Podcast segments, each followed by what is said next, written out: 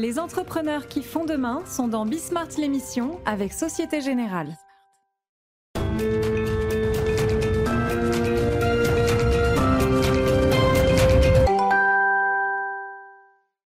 Salut à tous, c'est Bismart. On est reparti pour une nouvelle semaine de débats euh, économiques, euh, économiques et politiques comme vous en avez l'habitude.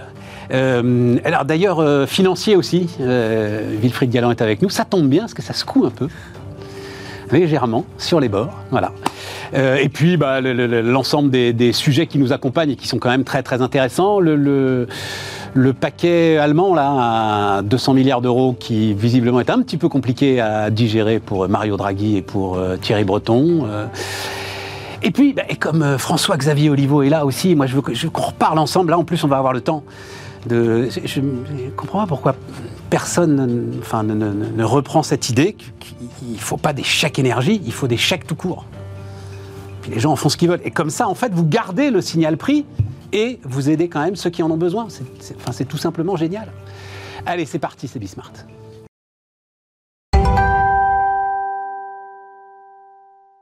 Donc, François-Xavier Oliveau, Initiative et Finance. Salut euh, François-Xavier. Salut Stéphane. Je sais pas, on va essayer de, on va essayer de faire un truc euh, clair, tu vois, en une trente. Et Allez. puis on le diffusera sur euh, les réseaux. Puis peut-être que, tu vois, la, lumière va jaillir, j'en sais rien. Wilfried Galland, salut euh, Wilfried, stratégiste Montpensier Finance. Wilfried, je commence avec toi quand même. Donc là, euh, alors, j'ai découvert l'existence d'un comité européen du risque systémique Oui, qui dépend de la BCE. qui dépend de la BCE. Ouais, c'est une entité qui est, euh, dépend de la BCE. Nous dépendons tous de la BCE. Mais eux particulièrement. Et donc qui dit, enfin, qui a dit en fait euh, le 20 septembre en plus, si je comprends bien, c'est ça, hein Tout à fait. qui a dit le 20 septembre, mais on l'a juste su à la fin de la semaine dernière, les risques de scénarios extrêmes, donc on parle de scénarios financiers évidemment, les risques de scénarios extrêmes se sont accrus, et en gros ils décrivent une spirale bancaire où tu aurais d'un côté des prix des actifs qui euh, s'effondreraient, et donc les bilans des banques qui commenceraient à sentir le pâté, et puis euh, des défauts sur un certain nombre de dettes. Voilà. Et là-dessus, sur ces entrefaits, euh, pendant tout le week-end, c'est ça, Bah, Wilfried, d'une rumeur. Déjà, juste avant, on a quand même eu euh, la Banque centrale d'Angleterre qui a dû intervenir en urgence. Alors on va y venir après à la Banque centrale. C'était quand même un événement un tout petit peu extrême. Euh, Oui, mais enfin, oui, c'était un événement, après. pas en Europe, mais qui était un événement, pas, pas dans la zone euro, donc ça dépendait pas de la BCE, mais c'était un événement euh, bah, ils ont financier. fait, euh, enfin, alors non, allons-y avec la Banque d'Angleterre. Ils ont fait leur whatever it takes point à la ligne, quoi. Ils, ils ont fait Mais Draghi. euh, ils l'ont fait parce que le système financier britannique menaçait de s'effondrer. Donc c'est un vrai sujet. C'est-à-dire, ven- vendre- mercredi matin, il n'y avait plus d'acheteurs, il n'y avait plus de liquidité du tout sur les titres d'État britanniques qui servent de socle à l'ensemble du système financier britannique, qui est légèrement interconnecté avec le système financier mondial. Vous imaginez ce que ça peut, euh, ce que, ce que ça peut donner. Euh, et donc il a fallu une intervention. Barclays, le, so- le socle des grandes banques britanniques, c'est. euh, Ah, le socle des grandes banques britanniques, Ça c'est s'appelle le yield. c'est- C'est la dette à 10 ans. Ça s'appelle exactement. C'est la dette à 10 ans, le gilt, euh, britannique, absolument, Ça alors. absolument. Et donc euh, la, la- la- la Banque d'Angleterre a dû effectivement intervenir en acheteur de dernier ressort très très vite pour redonner de la liquidité à l'ensemble du système qui menaçait de se bloquer. Donc là, effectivement, on était dans le cas de britannique, qui est un cas très spécifique. hein. On- n'est pas du tout dans le même cas euh, en Europe, mais on était dans le cas effectivement d'une fragmentation, d'une dislocation du système financier auquel il faut remédier très vite. L'avantage, c'est qu'on sait comment faire. Depuis, euh, depuis 2008, depuis Lehman, on sait exactement comment faire. C'est pour ça que la Banque d'Angleterre a agi euh, très vite euh, et a arrêté d'ailleurs en disant non mais finalement on devait vous parler de quantitative tightening, on va pas le faire. Je sais même pas ce que c'est ça. De réduction du bilan. ah, c'est l'inverse de quantitative. Voilà, en disant finalement on, on- on- on devait faire une communication demain dessus, on le fera pas. On verra quand. Donc ça, ça veut dire, pour être clair, c'est revendre, commencer donc à réduire Exactement. son bilan, revendre les titres de dette qui ont été revendre achetés. ou à minima arrêter d'en acheter et laisser euh, S'éteindre. tran- tranquillement s'éteindre Sur pour 8-10 diminuer- ans. Voilà, pour diminuer, pour diminuer le bilan. Et on se rend compte, alors donc il y a eu le cas, euh, le cas britannique, mais le, le sujet fondamental, c'est que la révolution de 2008. Ça a été de mettre les banques centrales au cœur du système, en Mmh. particulier au cœur du système de liquidité. Ça veut dire que les banques, les banques ne se prêtent plus vraiment de la liquidité entre elles, elles partent la liquidité euh, auprès des banques centrales de chaque région et les banques centrales redonnent de la liquidité. Ce qu'on, ce qu'ils ont tenté de faire depuis euh, quelques mois, c'est de réinverser la machine, c'est de dire il faut que le système se normalise. Quand on parle de normalisation, c'est pas uniquement sur les taux d'intérêt, c'est-à-dire se normalise, c'est-à-dire que de nouveau les circuits financiers de liquidité classiques fonctionnent. C'est plus à moi de fournir de la liquidité à l'ensemble du système. Ça doit fonctionner normalement. Mais le problème, c'est que ça ne fonctionne pas normalement. On n'a plus le, le socle de liquidité qu'on avait avant. On voit d'ailleurs la volatilité sur les titres de dette qui monte, y compris aux États-Unis. On a une volatilité sur le titre de dette qui est en train de monter. Et donc tout ceci, ça nous dit quoi? Ça nous dit que à force de remonter les taux très vite, très fort, et d'avoir créé ce qu'il faut quand même bien appeler un crack obligataire euh, depuis, euh, depuis quelques mois, mm. on a effectivement maintenant des effets sur les institutions ou les pays, dans le cadre de la, de la Grande-Bretagne, en plus quand il y a un événement fiscal, euh, voilà, budgétaire particulier qui arrive, fragilisé. C'est-à-dire qu'on voit qu'effectivement le système commence à turbuler. Euh, on, a vu, euh, on a vu ce week-end des rumeurs, qui sont aujourd'hui que des rumeurs, mais qui montrent bien. Donc autour de Crédit Suisse. Hein. Crédit Suisse, mais qui montrent bien toute la tension qu'il y a. Euh, qui, me disait Grégoire Favet, est notoirement une banque malade depuis des années. Voilà, mais, mais, justement, on s'intéresse après de plus en plus à ces éléments du système en disant est-ce que c'est pas le maillon qui va potentiellement nous faire avoir ce que chacun redoute, c'est-à-dire une crise financière qui se cumule à la crise économique?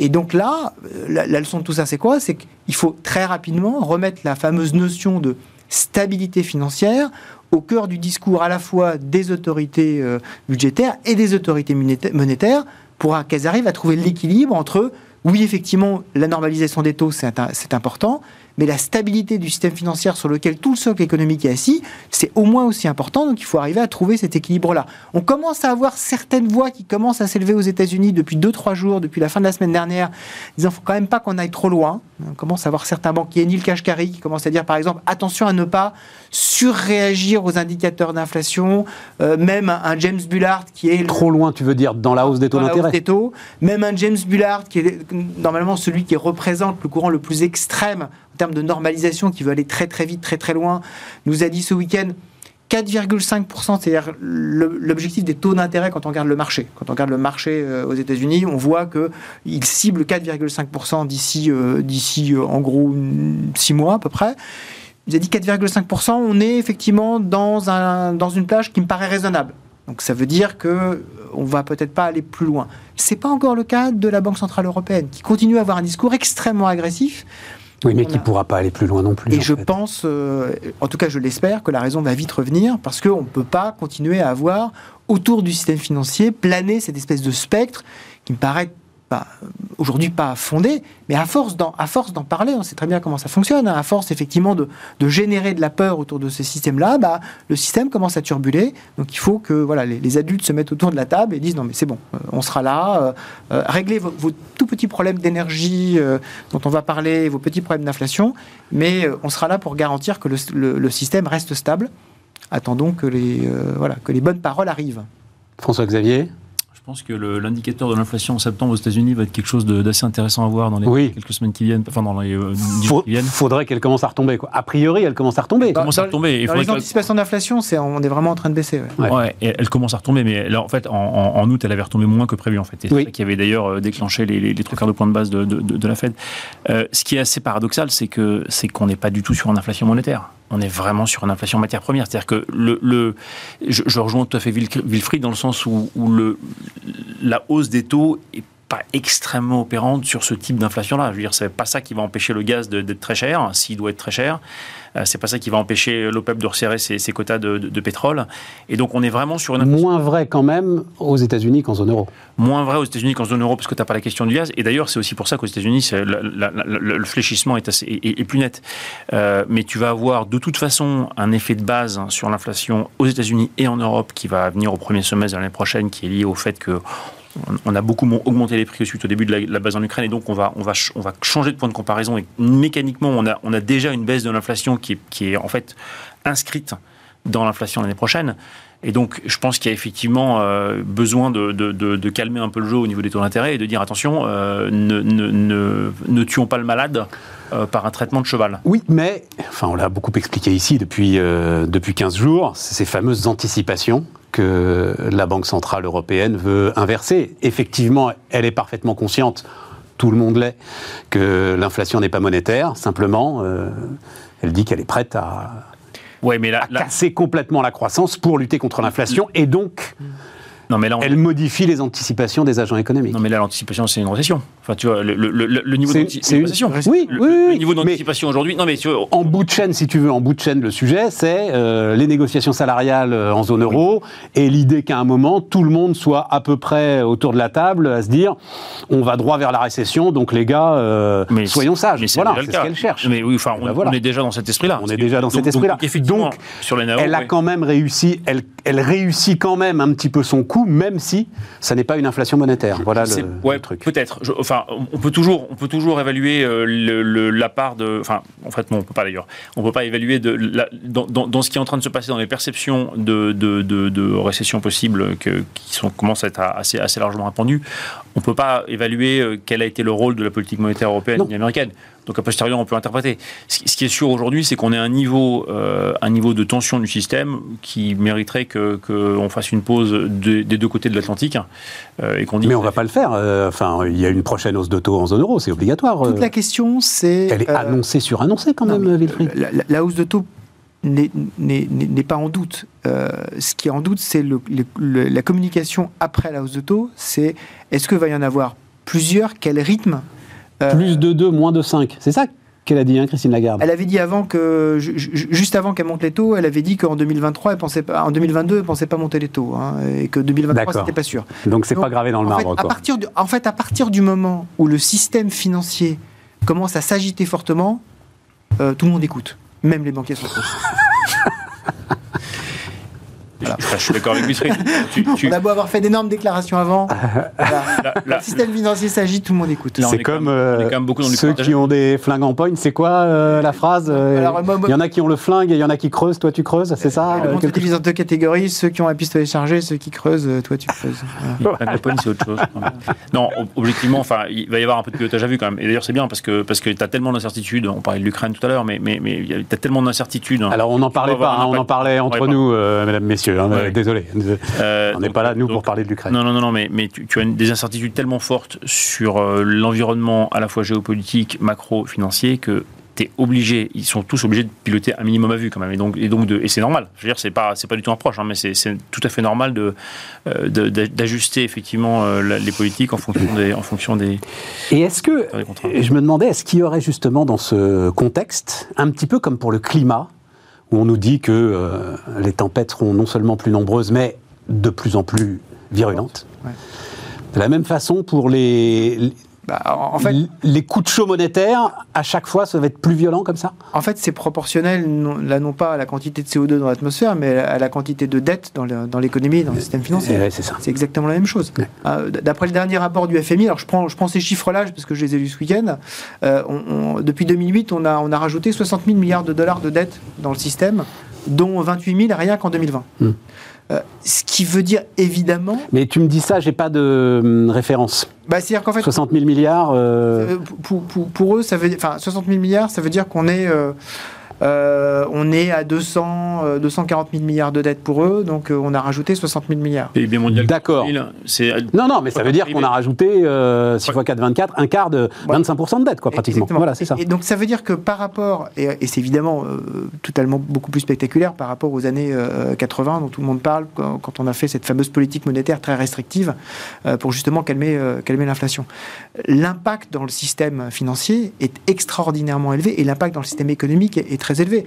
Euh, il suffit d'avoir des, des- des augmentations de taux de, 100 points, de, de 1%, 2%, 3% pour avoir des coûts de financement qui s'élèvent et après, Ouais. en fait, des, des, des, des- des- des contrats qui sont assis sur ces coûts de financement, qui sont des contrats financiers et des contrats économiques, qui vont répercuter et démultiplier toutes ces hausses-là. Et donc, effectivement, on a une espèce de démultiplicateur du crédit, même si, euh, effectivement, si, euh, si Clément euh, était là, il nous dirait, mais non, c'est pas exactement ça le démultiplicateur du crédit, mais on a une démultiplication Clément Aura, un professeur d'économie, Voilà. qu'on embrasse. si, si, si on avait effectivement, si on pouvait mesurer ça, on mesurait qu'effectivement, on a un démultiplicateur financier de l'effet de la dette dans l'économie. Et là, effectivement, de plus en plus, il faut faire très attention à ce qu'on fait. Il faut y aller avec d'infinies précautions. Hmm. Et euh, on rajoute à ça la force du dollar, Oui, bien sûr. qui... euh, Et l'instabilité monétaire, hein, globalement.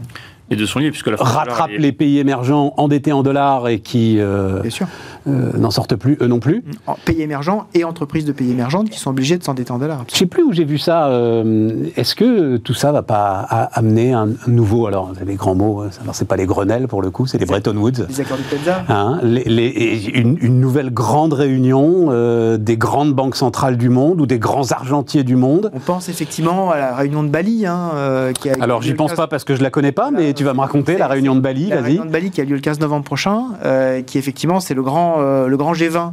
euh, Donc, c'est les ministres des Finances qui y vont voilà, mi- ministre des Finances et banquiers centraux. Enfin, voilà, on, a, on, a, on, a pas, on a pas mal de gens qui sont, qui sont impliqués. Et qui, sur le même modèle que ce qui s'était passé lors du G20 euh, Finance de Shanghai en 2016, c'est le dernier qui a stabilisé les monnaies face à la chute du yuan. En fait, on pourrait avoir la même chose, euh, qui est préparée d'ailleurs la semaine prochaine euh, dans une réunion préparatoire à Washington entre le 12 et le 13 octobre. J'espère qu'on va peut-être commencer à avoir un certain nombre d'éléments, de, peut-être de mécanismes qui seraient discutés. Ça prend toujours du temps, hein, ce genre de choses. Ça met tellement de tellement de parties autour de la table et il y a tellement de, de- de- de- d'éléments de, souveraineté attachés à la monnaie Mais bien que, sûr. que mettre par exemple des Chinois, des Américains, des Anglais, des Européens euh, autour d'une table pour qu'ils soient, pour qu'ils parlent et des Japonais et des Coréens euh, pour qu'ils parlent d'une même voix pour la stabilité euh, de leur devise, c'est souvent un peu compliqué. Mais là, tout le monde y a réellement intérêt parce que on voit qu'on a cette force du dollar, on a la baisse du yen qui est quand même extraordinairement forte. On a vu encore ce matin, on a touché le seuil des 145 yens, on est, on est On voit que la banque centrale euh, japonaise intervient à chaque fois. Le, le won coréen est également touché. Donc, euh, il ne faut pas rajouter de l'instabilité monétaire à nos problématiques, euh, à nos problématiques actuelles. Et même les États-Unis, la force du dollar, c'est formidable pour eux parce que ça leur permet effectivement de calmer les anticipations d'inflation. Ça, c'est euh, très clair. Mais au bout d'un certain temps, on voit qu'il y a un impact dans, les, dans les résultats d'entreprise, donc dans les marges, donc dans les capacités d'investissement. Il faut quand même faire, faire attention à tout ça. Ah bah, bien sûr. trop intérêt, même les Américains, à ce que le dollar dépasse euh, 0,95 euros euh, dollar pour un euro, par exemple. En fait, tu disais tout à l'heure qu'on dépendait tous de la BCE. Je pense qu'on dépend, on dépend tous de la Fed là. À ce stade, l'économie mondiale, elle est complètement euh, drivée par euh, le fait ou pas que la Fed augmente ses taux d'intérêt. Et c'est ça qui, notamment, euh, apprécie le dollar hein, contre toutes les autres monnaies. euh, et fait qu'effectivement, tu as une espèce de course à la hausse des taux qui fait que ben, certains peuvent suivre et d'autres ont eu plus de mal. Et effectivement, je pense que je pense qu'au niveau européen, on va avoir plus de mal. Oui, en plus, alors ça c'est la grande phrase de Wilfried. À la fin, c'est ceux qui ont les porte-avions qui décident. Euh, oui, non, mais quand on rentre dans une phase d'insécurité, t'achètes du dollar. Exactement. C'est as good as gold et ça reste as good as gold. Exactement. Mm. C'est- C'est le, c'est- c'est- c'est le principe euh, maintenant que Bon. le monde est devenu insécuri- euh, non sécuritaire. Et Liz Trust, euh, Bah, la- paix la- à son âme. bah, déjà, elle a abandonné, euh, elle a abandonné sa, sa baisse de taux, euh, sa baisse, sa baisse d'impôt, la, la tranche de 45%. Ah, j'ai pas vu. C'est ce matin Ouais. Ah, je suis passé au travers. Voilà, ce matin, euh, finalement, ils ont dit bah non, finalement, euh, finalement, c'est peut-être pas une bonne idée. Donc, mais c'est le. Il y, a- y y Michael Gove qui est, enfin bon, euh, cheval de retour euh, du Parti conservateur, euh, qui a été ministre je ne sais combien de fois, qui dit emprunter de l'argent pour financer des baisses d'impôts, ça n'est pas conservateur. euh, Il y avait Richie Sunak qui avait fait un peu, la, un peu la même chose dans la campagne effectivement des primaires contre l'Istrus, un peu le même joueur de France. Ça n'est pas conservateur. Ça montre déjà qu'il y a un impact de, de, la, de la coordination entre le Trésor anglais et la Banque centrale d'Angleterre. hein. Euh, Ça, ça veut dire aussi que euh, toutes les réunions qui ont eu lieu depuis la semaine dernière sur la nécessité de stabiliser le système financier, on a eu l'impact du côté monétaire, c'est-à-dire l'intervention de la Banque centrale d'Angleterre, mais là on a aussi un impact, je pense que ça fait partie du deal, l'impact du côté budgétaire en disant à vous également de faire votre part du travail. Je Tiens, suis ça me rappelle quelque chose là. Ça rappelle un certain Mario. Ouais, ouais, ouais, ouais, Exactement. ouais, ouais. Euh, à- à- à- moi, je suis là pour stabiliser, je vous donne du temps, mais euh, faites également un petit effort de votre côté. Ils feront pas. Ils peuvent pas faire. Bah, ça va, c'est parfait comme euh, transition, ça va nous amener au- aux 200 milliards des Allemands. C'est-à-dire même les Allemands. Donc, petite provocation dans le titre que je vous propose, l'Allemagne paiera. Euh, euh, c'est la dépense publique. Donc, qui paye pour euh, une énergie euh, dont les coûts vont rester durablement élevés? Et il semble bien que ce soit la dépense publique. Euh, en tout cas, l'Allemagne euh, met 200 milliards, euh, sans qu'on ait trop de détails d'ailleurs hein, euh, sur le- le- la façon dont ça va être, euh, dont ça va être utilisé. Un, un an et demi jusqu'à février 2024. Enfin bon, apparemment, 200 mais milliards, c'est- ouais, c'est pas. C'est massif. C'est massif. C'est massif, hein, pour donner une idée. Nous, c'est 50-60 milliards, ça dépend si on intègre les bidas d'EDF à l'intérieur. 50-60 milliards sur l'année. Euh, donc on va faire 120 milliards à peu près sur deux ans. Ça veut dire Euh, que 200 milliards sur un an et demi. 3% du PIB, c'est 5, Ouais, voilà, c'est ça. à peu près. François-Xavier, donc, explique-nous, condensé, encore une fois, pour qu'on puisse en faire après le, le truc. L'idée qu'on peut maintenir le signal prix et en même temps aider ceux qui en ont besoin. Et en même temps, absolument. Donc ça devrait être, être au cœur de- de- des préoccupations du gouvernement, puisque c'est du et en même temps. Mais effectivement, l'idée, c'est de dire si on bloque les prix, si on les baisse trop bas, on va pas avoir le signal prix, et donc on va continuer à consommer. On va peut-être consommer un peu moins, mais on va continuer à consommer. Or, on a besoin effectivement, pour des questions d'indépendance, pour des questions de, de, fourniture, on a besoin de baisser la consommation d'électricité et d'énergie. Et donc, le signal prix pour ça est la meilleure solution. Mais en même temps, on peut pas euh, laisser les gens juste payer plus cher leur énergie.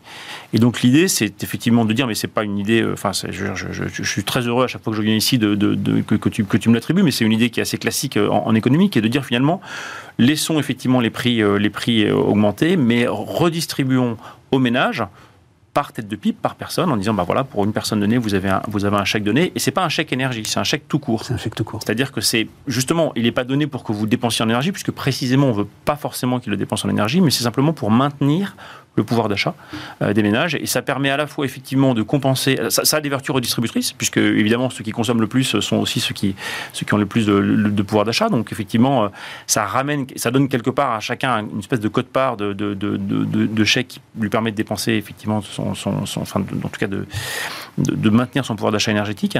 Euh, mais ça, ça pousse à la, à la baisse de la consommation. Tu ne subventionnes pas Non. L'énergie, tu subventionnes Les- les... ménages qui en ont besoin. Absolument. Et ceux qui n'en ont pas besoin, d'ailleurs, tu peux, tu peux tout à fait le distribuer, le distribuer à tout le monde. Tu peux dire, bah, je, je le distribue, euh, je le fais. je- tu, mais tu peux dire que c'est une espèce de. De, de, comment dire de, de, de, contribution pour payer ton, ton chauffage ou ton énergie que tu distribues à tout le monde mais qu'effectivement les ménages les plus modestes vont plutôt se retrouver gagnants puisqu'ils vont ah, ils ont normalement une facture énergétique qui est moins élevée que les ménages aisés et donc effectivement ils vont peut-être gagner un peu d'argent sur ce sujet-là ou en tout cas ne pas en perdre et effectivement les ménages les plus aisés vont, vont avoir euh, vont, vont- vont Je plus pense subir- que la France, le gouvernement français, c'est plutôt tu fais des chèques à ceux qui en ont besoin. Bon. Tu peux aussi faire des chèques à ceux qui en ont besoin. Mais, mais dans, dans les deux cas, c'est possible. Enfin, dans les deux cas, tu peux, tu peux effectivement garder une partie du prix. Ils en ont gardé un peu. Ils ont gardé 15%, 15 du gaz pour l'année prochaine. Mais objectivement, c'est pas considérable par rapport, à- par rapport à la fois à la hausse de gaz et par rapport à la nécessité qu'on a de baisser ces dépenses-là euh, et cette consommation-là. Je comprends pas que. Enfin, je- ça paraît tellement évident. Je- pense que c'est c'est euh, c'est une très très bonne solution euh, économique. Je pense que politiquement, c'est extrêmement difficile. Mais même ça, je comprends pas, C'est extrêmement difficile pour deux raisons. Euh, la première raison, c'est euh, le paradoxe français qui est euh, la défense absolue du pouvoir d'achat qui est euh, présenté comme quasiment un droit constitutionnel et en même temps l'opposition à toute forme d'assistanat. Et donc le distribuer des chèques est politiquement assimilé comme une politique d'assistance généralisée. Et donc c'est très compliqué pour un gouvernement de distribuer des chèques aujourd'hui. Le deuxième élément, euh, ça s'appelle les gilets jaunes. C'est-à-dire qu'en fait, il ne faut pas, on ne peut pas, on ne doit pas avoir une politique qui, d'une certaine façon, aboutisse à augmenter le prix de l'énergie. On peut le regretter pour plein de, pour plein de raisons, mais l'augmentation désormais du prix de l'énergie, c'est euh, en dernier recours. C'est quasiment l'arme nucléaire euh, de, de- de la politique, de la politique économique. Ça n'est pas possible parce que euh, le, le régime a Oui, oui, oui. Et puis c'est vrai que les gilets jaunes n'étaient pas dans les catégories socioprofessionnelles les plus, les plus basses. Exactement. C'était On l'a beaucoup dit. Il ne faut pas oublier le, le- le- Classe intermédiaire, euh, Le déclenche- 2000 euros et plus, Le etc. déclenchement, c'est la hausse de la taxe carbone, très très bonne idée économique. La hausse de la taxe carbone qui fait grimper les prix du gasoil de 15 centimes Mm. et qui euh, aboutit au ravage de l'Arc de Triomphe euh, en décembre. Et donc tout ce qui peut aboutir euh, d'une certaine façon à ça ne sera jamais décidé politiquement parce qu'il y a profondément gravé au fond du cerveau le fait que le danger politique, il est considérable. Mais à ce moment-là, et c'est là où alors je donne raison à François-Xavier alors qu'au début euh, je ne le pensais pas, à ce moment-là, donne le pognon à tout le monde. C'est plus de l'assistanat si tu le donnes à tout le monde. Si on le donne à tout le monde, ça veut dire que l'État fait un chèque. Mais si on le donne véritablement à tout le monde, alors c'est il y a des cadeaux riches par rapport au cadeau. Donc tu fais un chèque, oui, c'est le fameux chèque à Liliane Bettencourt. C'est pas possible, tu fais un chèque. Voilà, on va, on va, on va, on va, présenter Bernard Arnault. Depuis Sarkozy. Et voilà. Je suis, moins, je suis moins, moins pessimiste que Wilfried en fait sur l'acceptabilité politique. Je pense qu'effectivement c'est une vraie bonne raison pour donner, pour donner effectivement un montant à tout le monde et, et un montant qui est finalement, euh, voilà, on vous donne, vous, tout le monde a droit à l'éducation gratuite, les riches comme les pauvres, tout le monde a droit à la santé gratuite, tout le monde a droit de se chauffer. Et comme aujourd'hui c'est cher, bah, on donne un chèque à tout le monde pour les aider. Parce que tout le monde paie plus cher, y compris les riches. Et voilà. Donc je pense que le message, politiquement, il me semble pas si compliqué que ça. Effectivement, derrière, tu peux le financer en grande partie parce qu'en fait, en réalité, il faut bien comprendre que dans le mix économique français, tu as en fait la part du gaz n'est pas si élevée que ça et donc en fait tu peux parfaitement aller récupérer, c'est d'ailleurs ce qui est prévu au niveau européen, une partie des profits exceptionnels que font les énergies décarbonées euh, en vendant beaucoup plus cher. On les, a, on les récupère déjà, nous. Non, mais d'accord, mais donc. D'ailleurs, le, chiffre, le chiffre est impressionnant. Hein, pour, euh, dans le budget là, pour 2023, c'est 19 milliards Absolument. qui vont aller chercher grâce aux producteurs, grâce aux éoliennes, etc. Il y a un petit problème avec l'hydro, visiblement. Mais sinon. Euh, donc, tu peux effectivement avoir un, mécanisme qui, te permet de laisser monter un peu les prix. Oui, oui, et puis de toute façon, le sujet n'est même pas là, François-Xavier, puisque tu as prévu de dépenser 50 milliards pour subventionner l'essence. Oui, donc tu arrêtes de le subventionner et que 50 milliards deviennent des chèques que tu distribues aux gens. Tu, voilà, le sujet est là. Comme ça, mais en, gros, en gros, tu peux le faire de façon euh, non euh, aberrante d'un point de vue finance publique. En tout cas, ça peut se, ça peut se, monter euh, relativement aisément. Et alors, sur la, sur la dimension gilet jaune, moi, je, je pense qu'il y a une vraie différence entre le prix de marché d'un produit augmente et je mets une taxe dessus. C'est-à-dire que les gilets jaunes ne sont pas révoltés quand le, quand ils sont pas révoltés parce que le prix du pétrole a augmenté. le, prix du pétrole augmente à 2 euros, à 2 Oui, je comprends ce que tu dis. C'est la taxe. C'est pas la même acceptabilité. Les gens. Et donc ça veut dire que tout, tout, ce qui est déjà intégré dans les taxes, on l'oublie ou pas dans Non, non, non, mais ça veut, ça veut simplement dire que ça veut simplement dire qu'en termes d'acceptabilité, c'est pas du tout la même chose de dire le gouvernement de manière discrétionnaire a décidé d'augmenter les taxes et il y a une guerre en Ukraine, le gaz augmente et l'énergie augmente. C'est pas pareil. Et, donc c'est pas. Oui, mais à ce moment-là, ils diront ce qu'ils ont commencé à dire d'ailleurs avant la mise en place de la, ristourne, baisser les taxes. mais non, mais la, réalité, la réalité, attends, attends, la, réalité aujourd'hui, c'est qu'il y a un curseur qui a été mis à 15% du prix du gaz l'année prochaine. Il aurait pu être mis à 30, il aurait pu être mis à 50, ça aurait été pareil. Tu, tu, tu peux pas. Et de toute façon, tu peux tout à fait mettre en place un bouclier parce que vu, vu, honnêtement le, départ du prix de l'énergie, tu, n'es pas obligé de laisser complètement flotter les prix de l'énergie. Tu peux simplement mettre en place une protection un peu plus haute qui permet d'avoir un tunnel, mais qui, garde une station un peu plus forte. Très honnêtement, 15%, ça va piquer pour certains, moins pour d'autres, et, donc tu auras moins de signal prix, moins d'incitation prix que si tu es à 30-40. Et donc moi, j'aurais effectivement préféré un schéma où tu mets éventuellement un cap pour pas que, pour pas que le prix explose complètement. Euh, mais simplement, tu, laisses le prix augmenter quand même de manière assez forte pour avoir ce signal prix, et effectivement, ensuite, tu redistribues. Ça, je pense que c'est politiquement acceptable. Euh, ben, on reparle de ça dans un instant.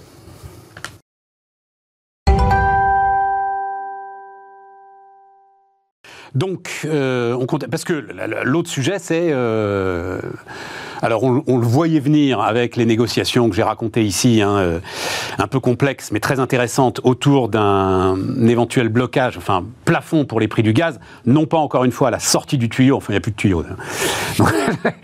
la question se pose plus. Mais enfin le sujet, non pas, on, importe toujours du GNL euh, russe, hein, euh, cela dit, donc non pas à la sortie des terminaux GNL, mais bien au moment où les énergéticiens qui font de l'électricité avec le gaz produisent et donc on compense en fait euh, auprès des énergéticiens les, pertes qu'ils auraient si on plafonne euh, le prix de l'électricité à 180 euros le mégawattheure ou à 200 euros le mégawattheure alors qu'il en vaut peut-être 500, 1000, euh, qui sait. donc on a beaucoup expliqué pourquoi les Allemands n'en voulaient pas. Et, là les divisions apparaissent encore plus fortes avec ce paquet à 200 milliards et Mario Draghi et Thierry Breton qui disent vous plaisantez ou quoi C'est une distorsion de concurrence à partir du moment où euh, tous les États n'ont pas les moyens de l'Allemagne pour subventionner à ce point euh, l'ensemble de euh, ceux qui ont besoin d'énergie. Là, on voit très loin. C'est la fracture. On voit la fracture, la fracture européenne entre ceux qui ont les moyens et ceux qui ne l'ont pas, entre ceux qui ont, bah, ceux qui ont les, oui. enfin ceux qui ont les moyens et ceux qui ne l'ont pas, ceux qui ont un intérêt économique extrêmement fort, les Allemands avec leur industrie mm. très dépendante du gaz russe, mm. et ceux qui ont on va dire, moins de moins moins d'impact à la fois de l'industrie et, et, du niveau du gaz. Et effectivement, on voit que toute l'architecture qui était mise en place euh, au, début du conflit en Ukraine avec, euh, avec une coordination européenne euh, très très forte, bah, c'est en train, c'est en train globalement de, globalement de s'arrêter. Ouais, hein. et, et- et- et on voit en plus des lignes de fracture qui sont totalement différentes, puisqu'on avait euh, euh, des liens qui étaient, qui étaient très forts entre euh, euh, l'Allemagne et un certain nombre de pays du Nord sur euh, la nécessité d'avoir des dépenses publiques extrêmement euh, Les frugaux. et les frugaux. Et on voit que L'Allemagne est plus euh, frugale. voilà, entre, entre, entre d'un côté euh, euh, les Finlandais, les Autrichiens, les Allemands euh, et, euh, et, les, et- et les Néerlandais, c'est plus exactement les mêmes, euh, c'est plus exactement les mêmes intérêts. Ouais. Et l'Allemagne, politiquement, une fois de plus, dit à son peuple je vous ai demandé énormément d'efforts ces dernières années en baissant les salaires, en augmentant la productivité et en poussant quand même un certain nombre de, de- de- de jobs qui étaient euh, pas très bien payés. Ça nous permet d'avoir aujourd'hui des marges financières plus importantes. C'est le moment que je choisis pour vous donner, moi, pouvoir politique allemand, à vous, peuple allemand, euh, le- le- les, les, euh, les fruits de vos efforts. Mm. Et les autres peuples européens, d'une certaine façon, n'ont qu'à s'en prendre qu'à eux-mêmes. Donc on retrouve un peu la même, la même logique qu'on avait euh, dans certaines heures financières de l'Europe. Et cette fois, on le retrouve. Bah, dès que c'est. Enfin, il faut être. À un moment, il faut regarder la vérité en face. On, on- on est d'accord pour faire la guerre par procuration, Hmm. Ouais. globalement, voilà. Dès que ça devient un peu chaud, on n'y arrive pas. Exactement. Dès que ça devient un peu chaud, on n'y arrive En fait, c'est le même principe que la- ce qu'on s'expliquait ensemble, hein, le même principe que la liquidité bancaire qui n'arrive plus, quand la liquidité euh, d'approvisionnement énergétique n'arrive plus, Ouais. c'est chacun pour soi. Ouais. François Xavier. Avec juste, euh, attends, euh, parce que tu, dois suivre ça de très près. Peut-être un petit problème. L'Allemagne est un État de droit. Oui. Euh, Peut-être un petit problème constitutionnel sur euh, le niveau d'endettement. Donc, Alors, ils, ils- ils- C'est hors bilan. Ils ont. ouais, alors- bah ouais, mais il est bilan, pas. ouais. Alors, il faut, expliquer. Vas-y, enfin, explique. Non, mais vas-y, non, non, mais- je- Non, bah, l'idée, ils ont- il, y avait, il y avait- ils ont créé en fait du hors bilan avec le Covid, Mm. comme tout le monde. Et là, euh, la fameuse Cour constitutionnelle de Karlsruhe s'est déjà prononcée sur le fait qu'ils pouvaient le faire sur le Covid. Bon, Euh, c'était 60 milliards, si je ne m'abuse, de, de hors bilan. Après, euh, le sujet, c'est que c'est peu ou prou toujours la même poche. alimenter le fameux fonds. euh, Voilà, qui va être euh, maintenant euh, alimenté à coût de centaines de milliards d'euros. le hors bilan commence à avoir bon dos. Voilà. Et comme c'est pas la France, c'est pas plus c'est gros, plus ça passe. Euh, je pense qu'effectivement, il y aura au minimum des discussions constitutionnelles sur le sujet. Ouais. Est-ce que euh, ça peut aboutir à une révision constitutionnelle allemande Ça paraît compliqué, mais c'est pas totalement impossible non plus. Donc interdiction de budget en déficit de plus de déficit 0, je je sais pas combien. 0,28, euh, Oui, voilà. Il n'y a, pas des contraintes euh, pour circonstances exceptionnelles ou choses comme ça c'est pas... Bah, ça va être tout le débat. Il est, il est- il est- voilà, c'est ça. Il a, il a, il a quand même. euh. Bah, ça va être tout le débat. C'est- Est-ce qu'effectivement, on, on applique la jurisprudence Covid Mm. euh, à, euh, à- à la guerre en Ukraine? Il y, a- y y un vrai fondement juridique. ouais. Euh, mais les Allemands, en particulier euh, la Cour constitutionnelle de Karlsruhe, sont quand même très très attachés à la lettre plutôt qu'à l'esprit. Donc, euh, au moment où tout le monde a peur du virus, y compris les juges constitutionnels de Karlsruhe, ils peuvent être peut-être un peu plus flexibles que maintenant. Tu voulais ajouter un truc, euh, Non, on a Juste fondamentalement, depuis, depuis euh, la fin des accords de Bretton Woods, une machine à créer de la dette euh, et, et- et à, et à la distribuer via, sa, via la dépense publique. Euh, c'est juste, on, on a, on a pensé que l'Allemagne avait un modèle équilibré d'un point de vue budgétaire et en réalité, à la moindre crise, tu es obligé d'ouvrir les vannes. Et donc, en fait, mécaniquement, on construit, Mais c'est fait pour ça. construit la dette. Oui, mais c'est fait pour ça. Mais, mais, mais C'est en fait- 71, je voudrais pas dire de bêtises. La fin des accords de Bretton Woods, c'est 71. 71. Enfin, le, le- le- le- le- le 15 août 71, oui, l'annonce de Nixon de la- de, de- de l'arrêt de, la parité 35 dollars pour un- une once d'or. Voilà, c'est la fin de l'étalon or. Exactement. Et c'est à partir de ce moment-là que tu, Que tout se bat en couille. bah, que tu commences. non, mais que tu commences. Mais non, mais c'est la, grande théorie de Jean-Marc Daniel. Hein, euh, le- le- le- la racine de tout Ah ben, je, je enfin, c'est est là, lui, dit-il. de loin, de loin la date la plus importante euh, pour expliquer notre modèle économique aujourd'hui, de loin. Mais, Mais, mais ça nous a permis aussi, enfin, faut, faut- faut, euh, garder l'équilibre, hein. Euh, ça nous a permis aussi de construire, grâce à ces mécanismes financiers et grâce à effectivement cet empilement de dettes considérable, une prospérité considérable. On, a construit dans le monde occidental une augmentation du niveau de vie absolument exceptionnelle, et tu en parles parfaitement bien dans ton livre justement, sur le fait que euh, il y, y y a 50 ans, il fallait beaucoup plus d'heures de travail, par exemple, pour se payer une voiture, qu'aujourd'hui. Pourquoi? Parce qu'on a alimenté effectivement les investissements, la productivité par énormément de mécanismes financiers. Les mécanismes financiers se sont retrouvés dans l'économie. Sauf qu'aujourd'hui, effectivement, on arrive un peu à la limite du... Bah, ce qui est marrant d'ailleurs, le- le- l'automobile est un- une, une- une- une bonne image parce que depuis, allez, en gros 5-6 ans, euh, c'est en train de reculer. C'est-à-dire qu'il faut à nouveau euh, de plus en plus d'heures de travail pour euh, acheter une voiture, et Oui, la voiture la- est en train de devenir un produit de luxe. Sur la durée, sur la durée, t'as quand même une baisse, une baisse tendancielle. Oui, ce que dit Wilfried. mais sur 5-6 ans, c'est en train de s'inverser. C'est ça qui est intéressant, qui montre justement peut-être les limites d'un système d'endettement généralisé. Bah, alors, je, là, je pense que la limite, tu as deux choses. Tu as, la partie technologie qui fait que fondamentalement, tu as des gains de technologie qui fait que les produits sont de moins en moins chers et qui crée euh, une baisse des prix permanente. Et c'est en fait, c'est aussi dans mon livre, hein, c'est le fait de. Rappelle dans le titre, euh, la crise de l'abondance. la crise de l'abondance. Éditeur, Euh, L'éditeur, c'est les éditions de l'Observatoire. les éditions de l'Observatoire. Voilà. Hmm, 25 euros? Euh, 20 euros. 20 euros? 20 euros. C'est bien. L'inflation n'a pas encore frappé. Tu l'inflation n'a pas encore frappé. Exactement. Exactement. Ah bah oui il y a- Avec les non, 5% de, de, du quote, si tu, si tu souhaites, euh, si tu l'achètes, là, que envie. Anyway, euh, non, ce, que, ce que je dis aussi dans le livre, c'est que c'est qu'on a besoin justement pour, pour équilibrer cette, cette création de richesse par une baisse des prix, de, de créer de la monnaie. Et on la crée par la dette, et je pense que c'est une, une insanité de la créer par la dette, et qu'effectivement, il faut, il faut re- repenser complètement. On parlait de, parlait de, Bali, Bretton Woods, etc. Il faut repenser complètement la façon dont on crée de la monnaie, parce que aujourd'hui, l'aboutissement inévitable de, de, de- de 40 ans de création monétaire par la dette, c'est exactement ce qui se passe aujourd'hui, c'est-à-dire en gros les banques centrales qui créent de la monnaie et qui le distribuent par le principal canal qu'ils ont, qui sont les États. Et les États qui deviennent finalement une, espèce de, de- de- voilà, de, de passage obligé. Eh ben oui Et donc, et donc l'indépendance des banques centrales, de facto, est quand même beaucoup plus limitée. On parlait de- des liens entre la Banque d'Angleterre et, et- Ah, mais et- c'est et le- Royaume-Uni, mais, mais objectivement, en fait, tu es, dépendant de ton client. Euh, voilà, c'est un, un monopsome en fait. Mm. Ton, ton, ton, ton client est, est, est la seule habilité qui peut, qui peut distribuer ses liquidités. Et donc, bah, et donc c'est euh, je rachète, je suis obligé de racheter les. Bah, c'est la-. La fameuse phrase qu'ont prononcée euh, énormément de milliardaires quand j'ai une dette de 10 000 euros, je ne dors pas. Quand j'ai une dette d'un million d'euros, c'est mon banquier qui ne dort pas. Voilà. Et c'est la Banque centrale européenne est vraiment dans cette situation-là. Et les 200 milliards allemands sont Enfin, je sais pas ce que tu en penses, euh, ce que vous en pensez. Quelque chose de très très important, parce que cette nouvelle majorité social-démocrate, euh, euh, avec quand même un ministre des Finances qui, lui, a priori, Christian Lindner, c'est ça, je dis pas de bêtises, hein, Ah, c'est un orthodoxe. et oui, voilà, était plutôt vrai orthodoxe, il lâche aussi. Donc c'est quand même la dernière digue qui est en train de lâcher, là. Et, et donc, Alors, en fait, c'est- la dernière digue et, et- et, euh, malgré tout, ça vient dans un processus. C'est- C'est-à-dire, c'est le processus allemand, c'était je fais justement des, des réserves pour le moment où j'en ai besoin. Et l'argument de Lindner, c'est en ce moment, compte tenu de la guerre qui est à nos portes, nous en avons besoin. Donc le modèle, c'était pas un modèle, justement, il valide le modèle d'une certaine façon allemand, c'est-à-dire c'était pas un modèle d'austérité forcée pour accumuler des richesses un peu à la façon des, euh, des, mercantilistes euh, d'il y a quelques siècles, c'était pour avoir la capacité, effectivement, de faire un peu comme tout bon keynésien, c'est-à-dire à un moment donné, quand j'ai besoin, je lâche les, les, les rênes budgétaires pour recréer de la demande. Finalement, c'est assez classique ce qui, euh, qui- sauf, ce que sauf que c'est pas des réserves. C'est déjà, euh, déjà l'Allemagne a, a une dette euh, qui est de quoi 60, 65, 70% du PIB, quelque chose comme ça. euh, au, Non mais tu- au niveau, au, au niveau où on en est aujourd'hui, c'est mais Eh que- oui, ce que je dis. là. C'est exactement Mais où est le problème? Mais où est le problème? Eh ben voilà, mais, c'est ce la dernière digue qui lâche. C'est-à-dire, c'est- s'il y avait un pays quelque part, si peut-être les Pays-Bas quand même, qui euh, respectait les critères de Maastricht, c'était l'Allemagne. Il y avait le Luxembourg aussi.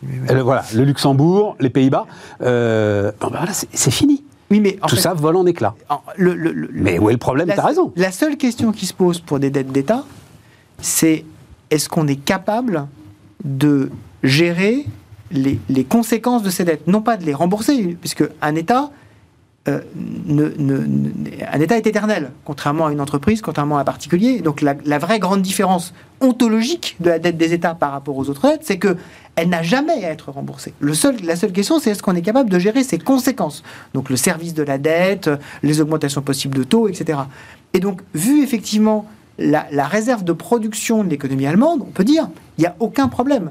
Le problème commence à se poser quand pour certains pays, on commence nous à être à Mais Wilfried, mais non, enfin, je suis pas du tout d'accord. Je, suis d'accord avec le, surtout, martelons-le, répétons-le, les États ne remboursent pas leurs dettes.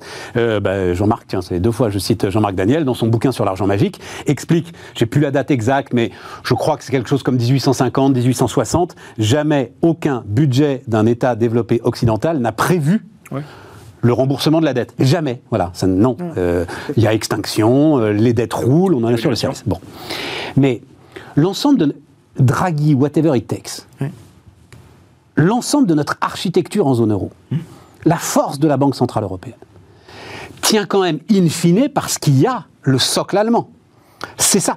Est-ce que c'est la Banque Centrale Européenne qui est en dernier ressort ou est-ce que c'est en fait l'Allemagne qui est en tout dernier Ça, ressort pour le coup, je pense que c'est la BCE. Je suis assez d'accord avec Wilfried. hein. C'est vrai Bah, Ouais. Japon, t'as J'ai des 200%. doutes, les amis. Non, mais au, Ja- Et- au Ja- au Japon, tu es à un niveau d'endettement qui est encore plus élevé. Non, mais au Japon, c'est différent, on l'a beaucoup expliqué. C'est Mais voilà, c'est une île, euh, c'est les Japonais qui détiennent la dette japonaise, euh, Pour moi- pour moi, le dernier problème- japonais sera empereur, enfin, c'est très particulier. Je pense que tu as largement raison, mais pas totalement. C'est-à-dire que oui, l'Allemagne ne doit pas dériver complètement en termes de finances publiques.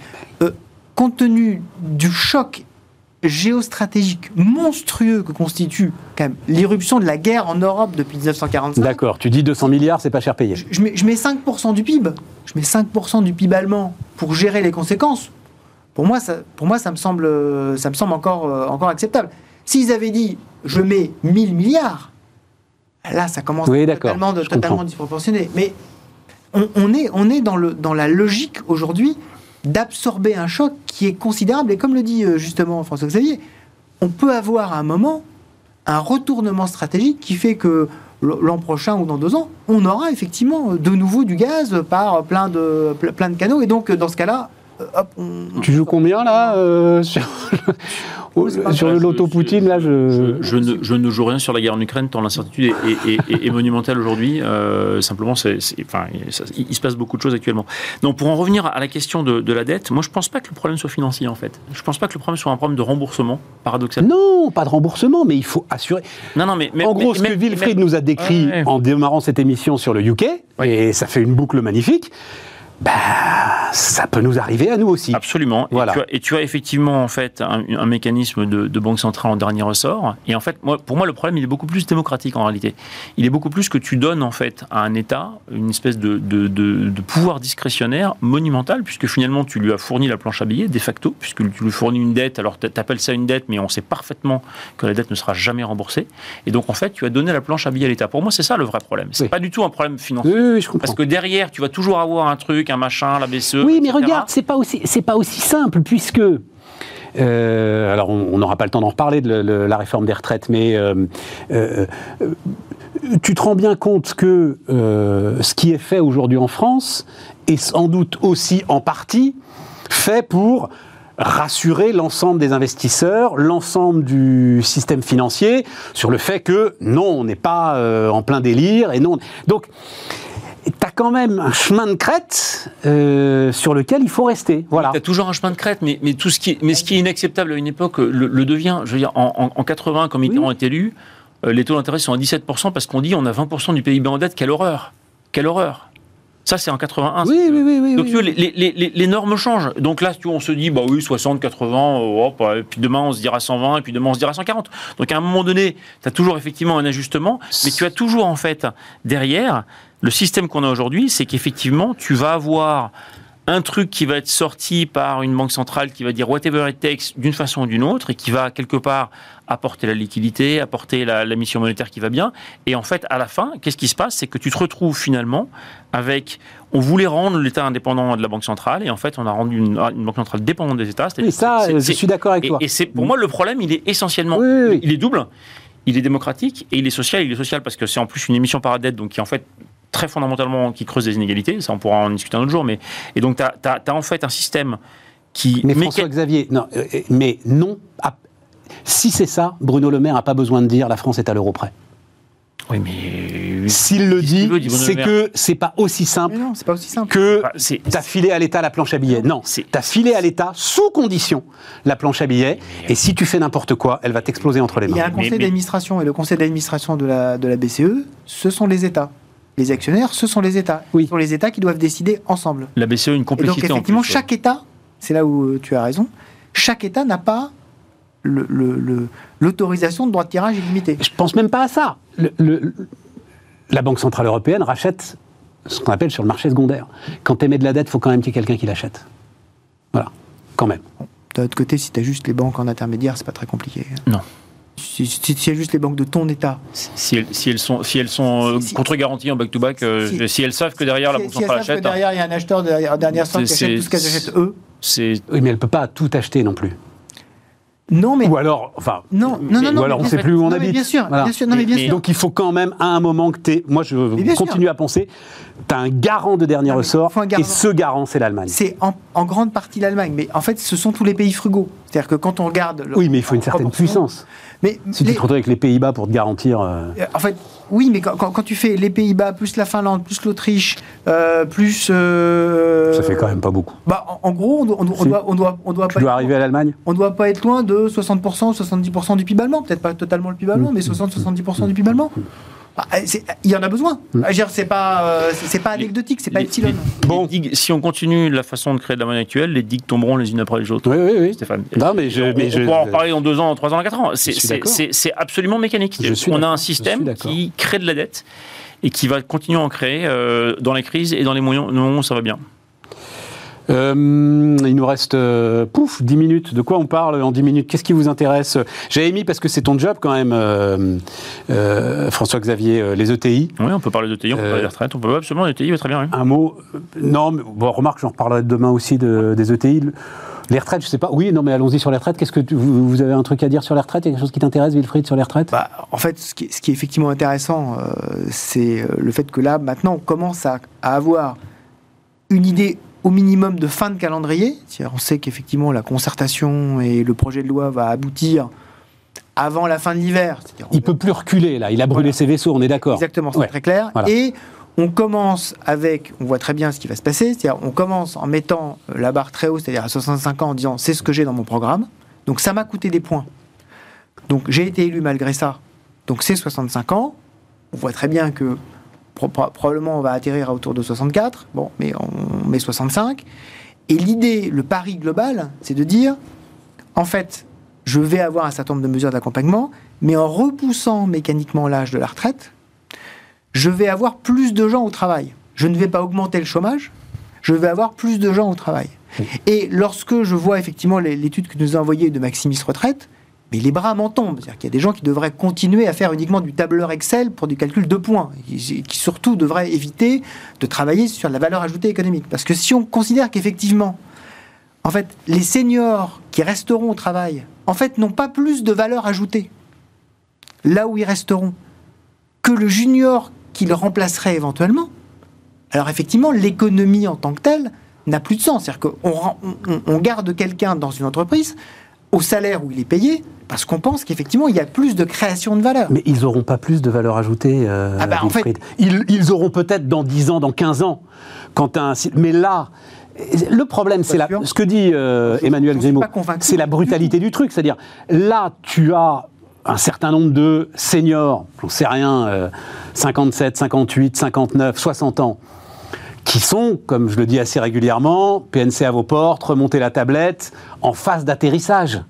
Ils se sont pas formés, euh, ils- ils- ils- et ils vont pas le faire. Tu vois et, donc, oui, peut-être dans 10 ans, dans 15 ans, quand le système. euh, Évidemment que quelqu'un de 60 ans aura euh, davantage de productivité, davantage créera davantage de richesse qu'un junior.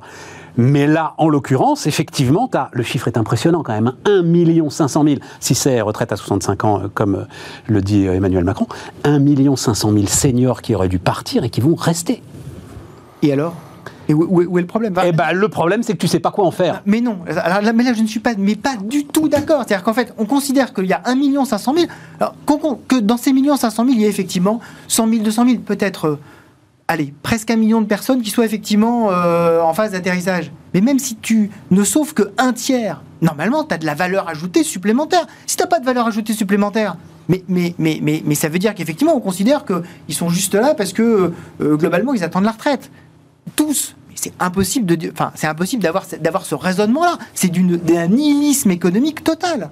Mais totalement nihiliste. Alors, on peut, on peut décider d'être comme ça, hein. de dire, bah non, bah non, mais dans ce cas-là, dans ce cas-là, re- remettons la retraite à 55 ans, comme ça on est tranquille, puisqu'à partir de 55 ans, Mais non, tu te rends bien compte, que c'est un, mécanisme qui va se mettre en place. Mais non, mais- De, de la même manière que la réforme Fillon d'il y a 10 ans amène aujourd'hui à un âge moyen de départ à la retraite à 63 ans et qu'effectivement, euh, le gars qui était sur une voie de garage à 55 ans, aujourd'hui ne l'est plus. Bon, mais, mais, c'est- mais c'est une mécanique qui va prendre une dizaine d'années. Et en attendant, tu vas te retrouver avec un problème à gérer, un sacré problème à gérer. Stéphane, tu sais très bien que dans le, dans le cadre de, de tes projections économiques, tu fais une- un calcul d'actualisation. Donc tu vois, tu dis tu, tes flux futurs Ah bah vont oui. être supérieurs. Donc effectivement, et, et- et le sujet, c'est d'essayer d'accélérer cette Bon, transition-là. ce qui te donne raison, c'est que de toute façon, les juniors, tu les trouves pas. En plus. Voilà. Donc, euh, voilà. Effectivement, La euh, crise de recrutement est telle que, euh, de toute façon, là. Mais, euh, mais les gains de productivité par euh, les gars, enfin, euh, j'en fais voit. partie, Non, hein, mais- euh, je le dis très régulièrement. hein. Non, je n'apporte aucun gain de productivité à ce qu'on voit personne. aujourd'hui hein. dans les conducteurs de bus. C'est ce Pourquoi- qu'on voit aujourd'hui dans les conducteurs de bus. aujourd'hui de- des problèmes dans les conducteurs de bus, c'est que personne n'a été formé euh, pendant la pandémie. Les gens ont continué à partir et là, ils se disent Ah bah zut, euh, on n'a plus de conducteurs. Ah bah oui, mais euh, là, effectivement, il va falloir gérer le problème. T'as vu le, en fait, le votre chiffre? débat- Attends, juste, il faut le donner, hein, le chiffre que j'ai vu passer là. Euh, seuls trois quarts des bus RATP, hein, euh, région parisienne, circulent normalement en ce moment. Donc le défaut de service, c'est 26%, juste parce qu'il n'y a pas de gars pour con- conduire le bus. C'est que 26%. Énorme. C'est énorme. Votre débat, il est magnifique. Il illustre parfaitement l'insanité du système actuel. L'impasse totale dans lequel on est dans un système de retraite par répartition. Je suis désolé de revenir à ça, mais tu vois, on était, quand on a fait ce système-là en 45, on travaille 2000 heures par, an- par an. C'était le temps moyen de travail d'un Français. On est à 1400 aujourd'hui. On travaille de moins en moins. Et en fait, la tendance globale d'une économie. Redonne les dates, redonne les dates, 2000 ans, 2000, 2000 heures 2000 par an. heures, 2000 heures par an en 45, hein, on est à 1400 aujourd'hui. Mais c'est dans tous les pays, hein, c'est pas juste la France. Oui, oui, hein. oui, non, mais très Dans tous les pays, la croissance économique Mais en même temps, donne du temps libre. Et- Attends, les 2000 heures par an de 1945 créaient moins de richesse que les 1400 heures aujourd'hui. Absolument. Mais et, et- et quand je dis 2000 heures par an, il faut bien se souvenir que le, le- le- tu avais pratiquement, enfin, tu avais une espérance de vie résiduelle à la retraite qui était très limitée. Et donc en plus de ça, tu as augmenté l'âge de la retraite et en plus de ça, tu rentres sur le, sur le marché du travail un peu plus tard parce que tu fais l'étude plus longue. Donc en fait, on a pratiquement divisé par deux la part de temps éveillé. On est passé de 24 à 12 de notre temps éveillé au cours d'une vie au, au travail. Si tu veux, on a une tendance. Non mais c'est un truc de dingue. Et donc, et donc on se dit. Le temps éveillé, pourquoi? Ah oui, tu tu enlèves les, les moments où on dort, c'est ça? Non, non, non, tu, tu, tu dis sur 16 heures par jour en, en moyenne, et c'est d'ailleurs une, une- une étude, une enquête de l'INSEE 2010 dont travail du temps de- de- de- des Français, tu bosses en moyenne 2h27 de mémoire par, par jour en moyenne sur une durée de vie. Euh, c'est-à-dire 17 heures par semaine. Le, le- le- le- le fameux chiffre de Keynes de 15 heures par semaine euh, qu'il avait vu en 1930, on n'est pas très loin. On y est. On y est. Euh, donc, donc, et c'est et c'est très bien. c'est- le fait d'avoir gagné du temps libre, on est tous contents. Je veux dire, j'ai connu. Mais sur une vie, hein, attention, Les- hein, on est, ce que tu dis, c'est sur une vie. hein. Oui, non, mais tu, tu- les, gens. Il n'y a que moi qui bosse deux heures par jour, sinon Voilà. pas vous. Pas pas vous. sur une vie complète, mais c'est le temps moyen. Le temps moyen, et tu, tu- tu peux le faire différemment. Tu peux dire euh, 1400 heures divisé par le nombre d'heures éveillées. Non, non, mais c'est clair, c'est clair. Tu as plein de façons d'y arriver, mais en gros, on bosse 12% de notre temps éveillé euh, pour, pour, pour un salaire. Et à peu près autant pour pas de salaire, c'est-à-dire euh, sur des activités euh, qui sont du travail, mais pas rémunérées. Bref. Et donc, en fait, on a fondamentalement, l'économie, c'est une machine à donner du temps libre. Donc c'est super, c'est très bien. Et personne, euh, parmi même parmi les plus grands zélateurs de la valeur travail, je connais personne qui n'ait pas envie de prendre ses vacances et ses week-ends. Donc, euh, donc on est très contents tous d'avoir du temps libre. Simplement, on a un système de retraite qui est pas du tout, du tout fait pour ça. Et donc en fait, tu as une tendance de fond qui est qu'on travaille de moins en moins, qu'on le veuille ou non, et tu as une, un système de retraite qui ne peut fonctionner que si on travaille plus. Eh ben ça marche pas. Ça ne marche pas. Tant qu'on n'arrivera pas à comprendre que la valeur ajoutée du travail dans l'économie, elle, se, elle, elle, elle, elle baisse en proportion par rapport à la valeur ajoutée du capital, tant qu'on n'arrivera pas à comprendre ça, ce qui est le cas hein, de, de plus en plus dans les facteurs de production, le capital prend de la place par rapport au travail. Eh ben, je suis désolé, si on n'arrive pas à se dire à un moment donné, Il faut de la répartition. il va falloir commencer. Il faut de la Il capitalisation. va falloir commencer à se dire, euh, on, on prend de la capitalisation pour financer la retraite. Ça ne marche, ça ne peut pas marcher. Et ça ramènera des, des débats comme les vôtres. Ça ne peut pas marcher si on ne prend pas de capitalisation. Si C'est ça que tu veux dire. Oui, oui, la répartition pure, ne- ne- c'est- c'est- c'est c'est un échec. Ça Je vous renvoie euh, à 20 l'Institut. Molinari, hein, euh, qui Molinari, vient nous voir régulièrement et qui a fait il là-dessus des, c'est- études C'est complètes. juste tellement évident. Et, et en plus, La question, c'est le temps quand même pour accumuler le capital suffisant. Mais Il démarrer, n'y a pas de de temps à perdre, mais c'est pas pour nous. Quoi. mais Voilà. bah, c'est pas pour nous. Mais enfin, si ça peut. être- tu, tu, tu- si, Enfin, tu peux, tu remarque. commencer à faire des choses. Tu peux commencer à faire des choses. Tu peux commencer à C'était notre débat d'il y a 20 minutes. Après tout, comme il n'y a plus de limite, hein, on Non, peut aller tu- mettre 2000 milliards dans Non, un fonds de capitalisation de retraite. faire- C'est la BCE qui paye. Un peu de leverage, un peu de levier. Non, mais tu peux, tu, Tu peux, l'as vu. tu peux effectivement trouver des solutions. Et en tout cas, il faut. Je ne dis pas que c'est hyper simple de passer d'un trait de répartition par capitalisation. Mais démarrons tout de suite. Enfin, À un moment donné. point d'entrée. Et, et, et, et- et politiquement, politiquement, c'est pas un c'est un bon point d'entrée là, euh, Wilfried. Ah, et, euh, euh, Émeric Préaubert était venu nous voir il y a une dizaine de jours. Il disait c'est bizarre parce que ça a vraiment saigné. D'habitude, quand ça saigne, j'ai envie d'acheter. Et là, j'ai pas envie d'acheter. bah, ce qu'on voit quand même aujourd'hui, on commence à avoir des indicateurs euh, qui, montrent que, euh, en tout cas, il y, a une tendance à, créer un espèce de fond sur le marché. Alors, on peut avoir sur 2-3 mois encore pas mal de volatilité. Euh, on, est sur un marché, et je, je, parce que. Non, non, mais, non, mais on, est, en fait sur. sur, une minute, tu as une minute. Voilà. On est sur un marché qui ressemble non pas à celui auquel les gens se comparent, c'est-à-dire 2008, ça n'a rien à voir puisque 2008 la tendance était déflationniste. On est sur un marché euh, qui ressemble au marché au bear market qui s'est déclenché à 72-73. Là, dans, dans, une tendance inflationniste. Et donc, ce qu'il faut, c'est regarder quand est-ce que le marché a fait son creux. Est-ce qu'il a fait son creux au moment où les taux ont atteint euh, leur sommet ou le, ou le, moment où les taux ont atteint leur, leur, baisse? Et en fait, il a, il, il a commencé à repartir en 72-73 au moment où les taux sont arrivés à un sommet il n'a pas attendu en fait que les que, les taux redescendent, que, les, taux véritablement descendent. et donc je pense, voilà, et donc je pense qu'effectivement, si, comme je le dis, les plus durs euh, au sein des banques centrales sont en train de dire, là, il faut quand même pas qu'on aille trop loin. On est peut-être arrivé justement à ce sommet-là. Ça veut dire qu'on n'est pas très loin. Après, euh, on, sait que tout peut arriver, hein. euh, mais, on est, mais, on est, quand même, je pense, pas très loin du, moment. Je suis d'accord avec Wilfried sur le fait que c'est les taux, les taux hauts euh, qui sont le point, mais je suis pas sûr effectivement qu'on y soit encore. C'est fini, c'est fini, c'est fini, c'est fini, et donc ben, on se retrouve demain, les amis, pour d'autres débats.